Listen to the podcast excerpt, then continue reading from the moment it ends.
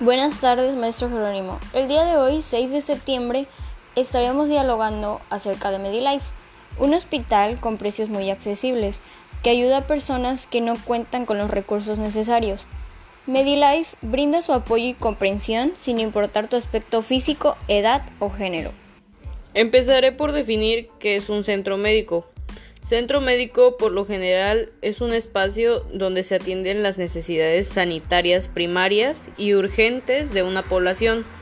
La mayoría de ellas son públicas, pero también se pueden encontrar privadas, con diversas especialidades o algunas enfocadas en el área de salud en, una en un área específica.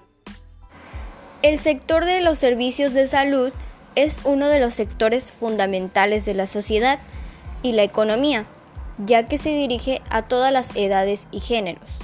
La incapacidad para prestar servicios de salud ha tenido grandes efectos en la salud individual y colectiva, la pobreza, la generación de ingresos, la productividad en el mercado de trabajo, el crecimiento económico y el desarrollo. MediLife tiene disponibilidad las 24 horas del día y tiene las ganas y deseos de realizar un buen trabajo, tiene un trato rápido y eficaz y ofrece los mejores servicios. Hoy en día, la salud es un tema primordial en todas las personas, siendo uno de los factores básicos en cuanto a las necesidades de estas, ya que para vivir el día a día en la vida familiar, laboral, escolar, entre otras, se requiere de un buen estado físico.